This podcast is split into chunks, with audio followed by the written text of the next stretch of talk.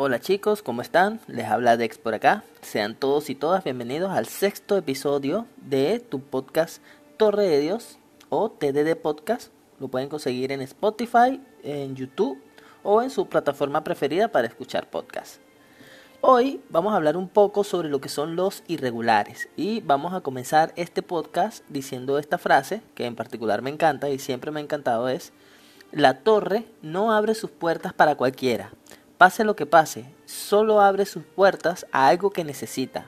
Por ejemplo, estabilidad, cambio, revolución o libertad. Esto se lo dice a Lumik Edrock, a Evan Edrock, en el castillo de la princesa repelista. Miembros que no han sido elegidos o irregulares, más comúnmente conocidos como simplemente un irregular, es alguien que no fue seleccionado dentro de la torre media y exterior para escalar la torre, a través de la selección normal de regulares por Headon. Esto otorga ciertos beneficios a los irregulares, como la capacidad de usar Shinzo sin la aprobación de un guardián por medio de un contrato. Todas las demás personas en la torre están restringidas y se debe dar un permiso especial para usar Shinzo, y están sujetos a las leyes establecidas por los guardianes. En el sistema político actual, Headun visita la torre exterior y el área media para seleccionar regulares. Esto es importante y lo vamos a, nombrar más adelante en el podcast. Lo voy a dejar para lo último porque les voy a dar una, una explicación de lo que es un irregular. Porque siempre hay dudas y hay todo tipo de debate en lo que son los grupos de Facebook y bueno, y en otros y en otros sitios como en otros videos de YouTube que he visto que siempre tienden a confundir que un irregular es solo aquel que abrió la puerta. Pero bueno, eso lo vamos a, eso lo vamos a aclarar más adelante. Vamos a seguir con, con el tema. Primero, solo los irregulares pueden recibir desafíos directamente de los guardianes. Lo más importante sobre un irregular es que están libres de todos los contratos de la torre. Esto significa que son capaces de matar a Sahar que tiene un contrato con los guardianes que garantiza que los habitantes de la torre nunca podrán matarlo. Y esto tienden a confundirlo siempre con el contrato de inmortalidad que les dio el guardián del piso 100. Eh, normalmente ese guardián les a lo que son los irregulares les permite eh, hacer una prueba en el cual si la pasan los premia con algún tipo de inmortalidad, lo cual está sujeta al guardián porque hay diferentes tipos de inmortalidades. Pero esto no quiere decir que no pueden morir, simplemente que, que no los pueden matar, simplemente que no mueren, no envejecen. Pero no quiere decir que no los pueden matar, a diferencia del contrato que hizo Sahar con la torre, en el cual los habitantes simplemente no, lo no pueden matar, nunca podrán. Ahora, la mayoría de los irregulares conocidos han demostrado un poder excepcional desde el momento en que ingresaron a la torre pero no se sabe si esto es una propiedad universal de los irregulares, si es algo que naturalmente tienen como resultado de su origen. Como hablamos en el, si no me equivoco, en el segundo podcast, eh, hablamos sobre un libro que se llama Sobre las armas de Ashul Edwaru, donde nos hablan mucho sobre que ellos en su mundo eh, tenían eh, oxígeno, aire y que se quejaban mucho por eso. Y una de las cosas que hemos visto en la torre es que básicamente todos los que vienen de afuera de la torre, no estoy diciendo que por lo menos Rachel o Bam no vienen de fuera de la torre, pero dice que los que están confirmados que vienen fuera de la torre, todos son, todos, todos han sido unos monstruos.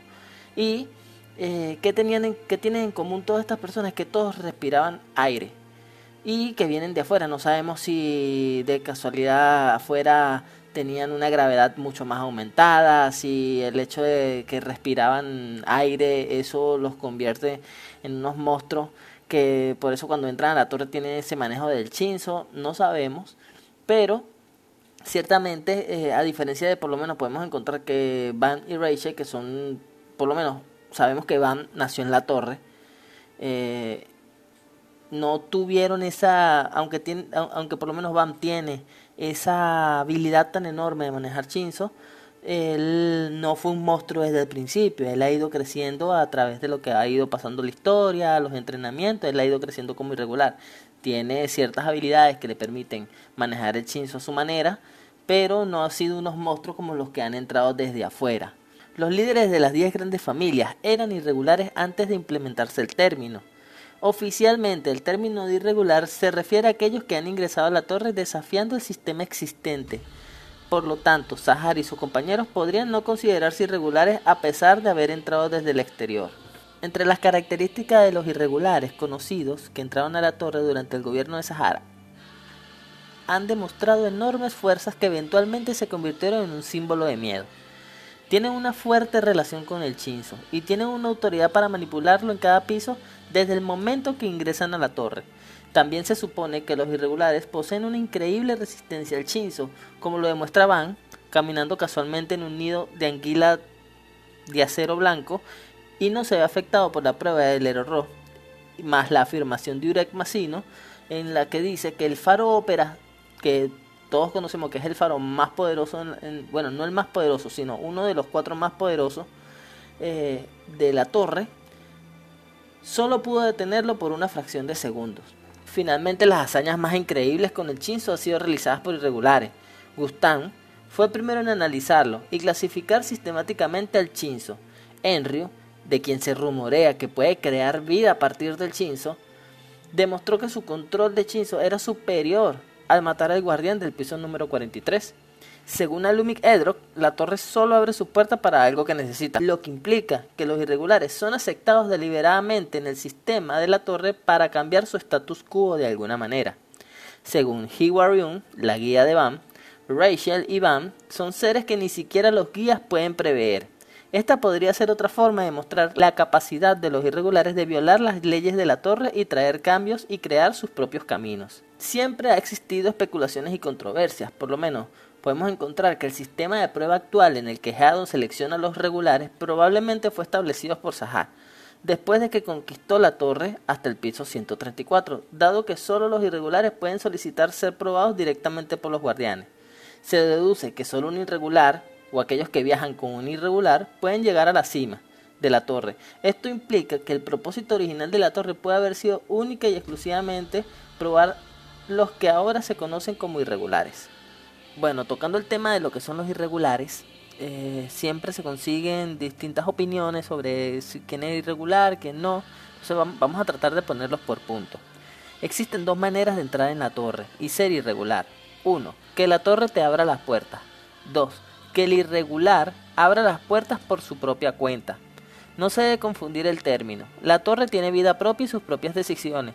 Si la torre abre la puerta, eres irregular, ya que no entraste siendo seleccionado por Headon y no estás atado a las reglas y tabú de Sahar y su contrato. Hay que recordar que el sistema político actual fue hecho por Headon y Sahar. Este hizo un contrato con Headon, el administrador de la torre, para permitir que los demás puedan subirla, bajo sus reglas. Por esa razón, solo los seleccionados por Headon son considerados regulares. Por esa razón, tanto Rachel y Bam son irregulares. Una entró cuando la torre, no Headon, abrió las puertas para que Bam entrara tomando su lugar. Y el otro, con el afán de perseguirla, eh, forzó la entrada porque él necesitaba seguir a su estrella. Ahora, esto nos lo confirma Sue cuando él nos dice que el día que Rachel entró en la torre, ella sabía que él iba a entrar, porque alguien le hace una pregunta que por qué Bam, que siempre andaba andrajoso, tenía el pelo largo, el día que entró en la torre tenía el pelo corto y estaba bien vestido, que si había pasado algo, y le dice, sí, efectivamente, pasó algo ese día, dándonos a entender que ese día mandaron a Rachel a este preparar a Bam para que porque la torre le iba a abrir las puertas y pudiera entrar no como miembro seleccionado por Headon, sino por seleccionado por la torre. Esta al saber eso, buscó la manera y tomó su lugar y por ende van atrás eh, tratando de perseguirla, forzó la entrada y, entró. Entonces ambos los, los, convierte en irregulares. Y bueno, y espero que esto sirva ya para dejar bien claro eh, la batalla constante que se consigue en los grupos y en, los, en todo tipo de plataformas donde dicen que Rachel no es irregular, que Van no debió ser eh, regular por, no debió ser irregular porque la torre lo había eh, seleccionado porque siempre lo confunden con que que la torre te escoja es lo mismo que te escoja Geadon. Y no, Siu dejó bien claro que la definición de regular era todo aquel seleccionado por Head. Es la única manera de ser regular. Entonces, si tú entras a la torre de alguna manera que no seas siendo seleccionado por Headon, eso te convierte totalmente en un irregular. También podemos encontrar que Siu ha mencionado que el actual número de irregulares en la torre es secreto. Entre los irregulares conocidos hasta el momento podemos encontrar que está Enryu, que es un portador de lanza. Encontramos a Fantaminum, a Rachel, que es una portadora de luz. Vigésimo quinto Van, que es un controlador de ondas. Urek Masino, que es un pescador. Sahar y sus grandes guerreros, en los cuales están Ariham, Ariehom, que son totalmente distintos. Eh, son, aunque tienen los nombres muy parecidos, traten de no confundirlos. Son líderes de familias distintas, pero bueno, a través de lo que se ha visto, se podría decir que son como primos. Uno se llama Ari Han y el otro Ari Home, de los cuales más adelante haremos un podcast explicando y dando un poco de conocimiento de cada uno de ellos. Eurasia Blossom, que es una controladora de ondas. Tenemos a Arlene Grace, que es la mamá de Bam a Hayurin, que es un scout o pescador, Gendo Luke Bloodmatter, que es un defensor, Kun Edan, portador de lanza, pescador y Jeon Sulsa.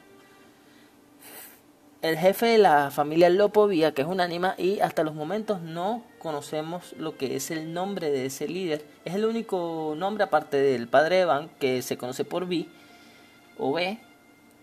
Este, no conocemos sus nombres hasta los momentos tenemos a Povida Augustan, controlador de onda, Tu Perie Peria, que es un portador de luz, Jeon Hana, que es una pescadora controladora de ondas, y tenemos a lo que es Sahar, que es un pescador y actual rey de la torre.